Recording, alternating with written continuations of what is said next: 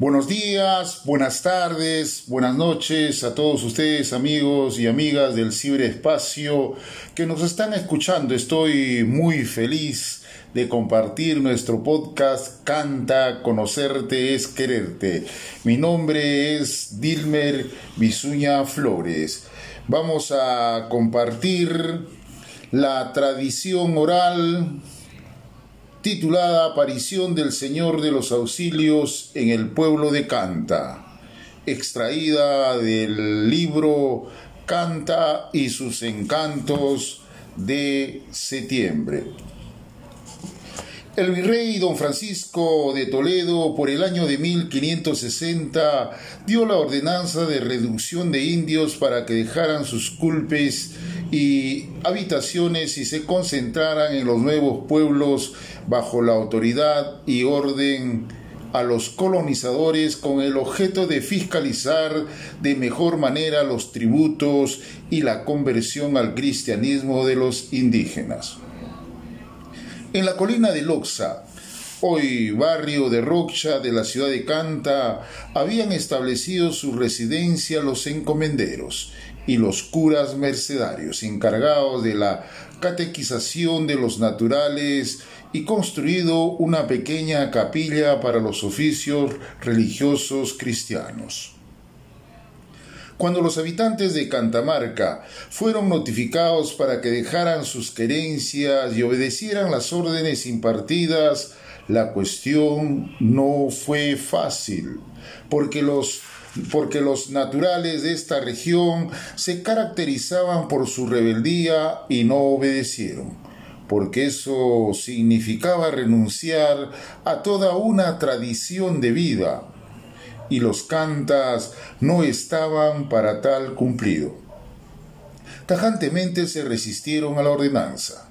¿Cómo dejar sus lares queridos, sus montañas, sus horizontes, sus apus, desafiantes a las tormentas? Era imposible obedecer a esos mandatos.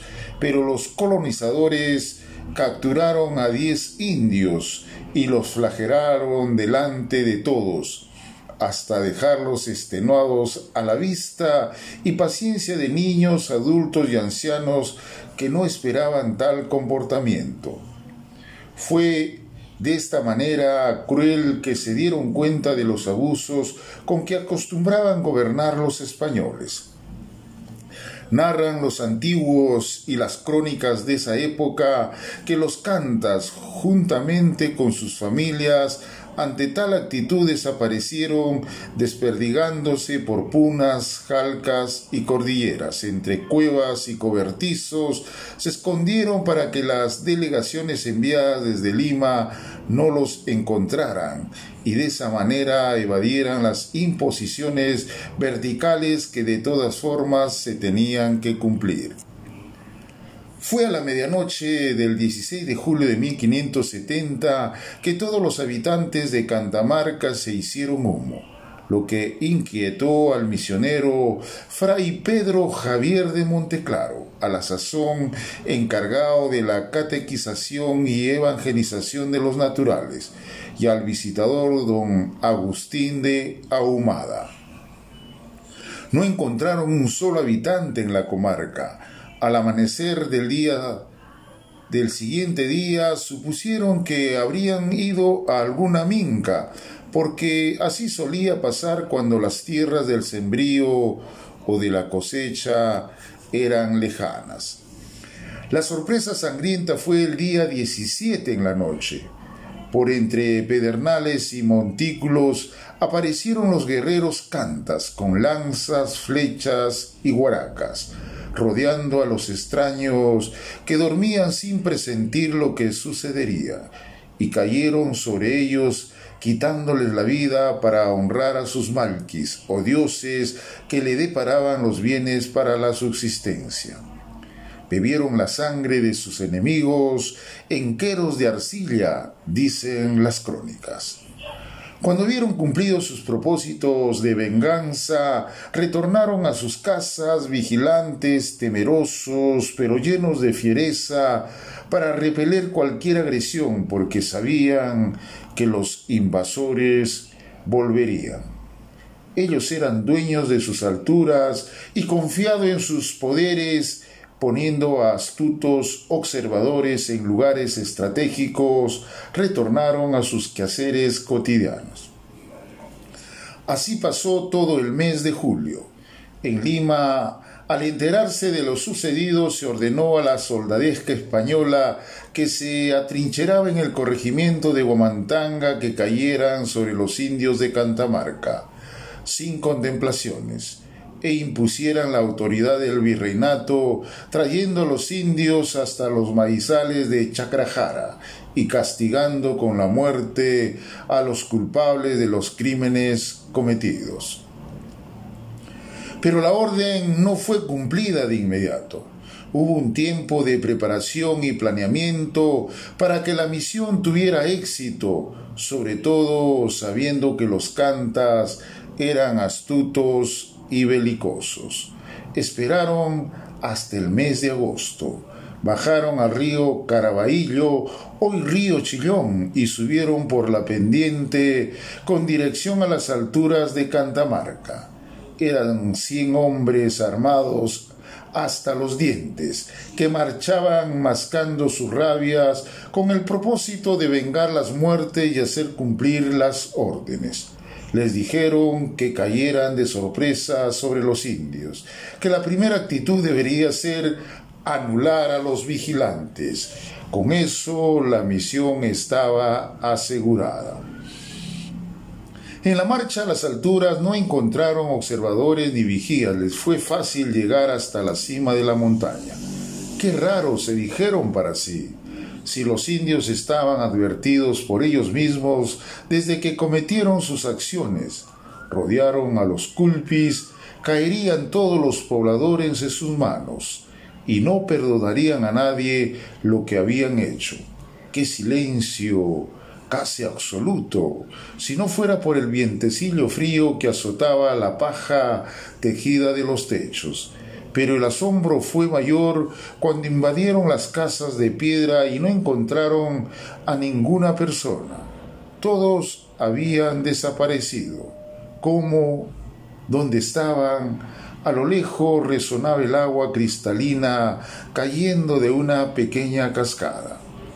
En las crestas del Cerro Colorado, una nube negra anunció tempestad con rayos fúlgidos y truenos que asonaron todo el horizonte. Lo que había sucedido era que una noche anterior a la invasión, el cacique Apoalaya había soñado lo siguiente un sacerdote barbado de cabellera crecida y túnica radiante le decía que huyera juntamente con sus gentes por las punas y páramos del Ande, y que después de cinco días con Amaru Cacavilca lo buscara en la colina de Loxa. ¿Y tú por qué, si no eres de los nuestros, me dices eso? Yo soy el Inti, Apolaya el que te ilumina, el que te da calor, el que te da la vida. Entonces el cacique, sin decir una palabra más, ordenó que toda la gente bajara de la colina y así fue. Por eso que cuando llegaron los blancos al mando de Quinto Quijandría, no encontraron a nadie en Cantamarca y empezaron a buscarlo por los alrededores hasta agotar la porfía cuando ya cansados retornaron a sus lugares de establecimiento lamentando los buenos esfuerzos que hicieron por cumplir con sus misiones.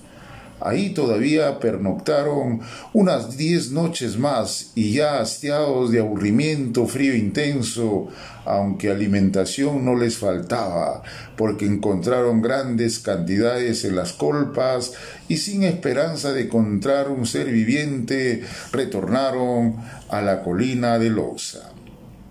Mientras tanto, el cacique Apoalaya y su mano derecha, Amaru Cacavilca, habían entrado al pueblo viejo de Loxa antes que sus perseguidores Ya cuando la noche llegaba, en la semioscuridad trepando la peña que daba a Michapampa, agazapados encontraron a la capilla que se alzaba al costado de una plazuela rústica.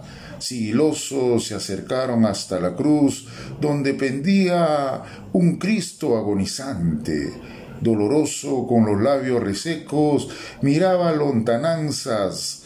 Todavía estaba vivo, pensaron. Es el mismo señor de mis sueños, dijo el cacique Apoalaya. Y se quedaron mirándolo atónitos y estupefactos. De sus espinas que le ensangrentaban el rostro, fulgían destellos de sol. Era una presencia sobrenatural. Querían escuchar una palabra, la voz de este sufriente, y parece que de la oscuridad llegó un eco que decía, Dios mío, perdónalos porque no saben lo que hacen. Entonces les entró inquietud y luego desesperación y gritaron, auxilio, auxilio, auxilio y desde el mismo Cristo agonizante parece que les llegó la palabra de aliento y les invadió un sosiego jamás sentido. Era el Señor de los auxilios. Fue entonces que ordenaron que todos los cantas bajaran al pueblo viejo de Loxa y se establecieran en las tierras del maizal de Chacrajara reconociendo al Cristo agonizante, al Señor de los auxilios, como el patrón de Canta. ¿Cuál no sería la sorpresa de los soldados españoles cuando retornaron de Cantamarca a la colina y encontraron a cientos de habitantes naturales dispuestos a vivir en estas nuevas tierras que hoy se conocen como el pueblo de Canta? Hemos llegado al final de nuestro podcast Canta, conocerte es quererte. Muchas gracias por escucharnos. Si te ha gustado, no dejes de presionar la campanita, comenten y compartan en las redes sociales. Solo se protege lo que se ama y solo se ama lo que se conoce. Hasta el próximo episodio. Muchas Gracias.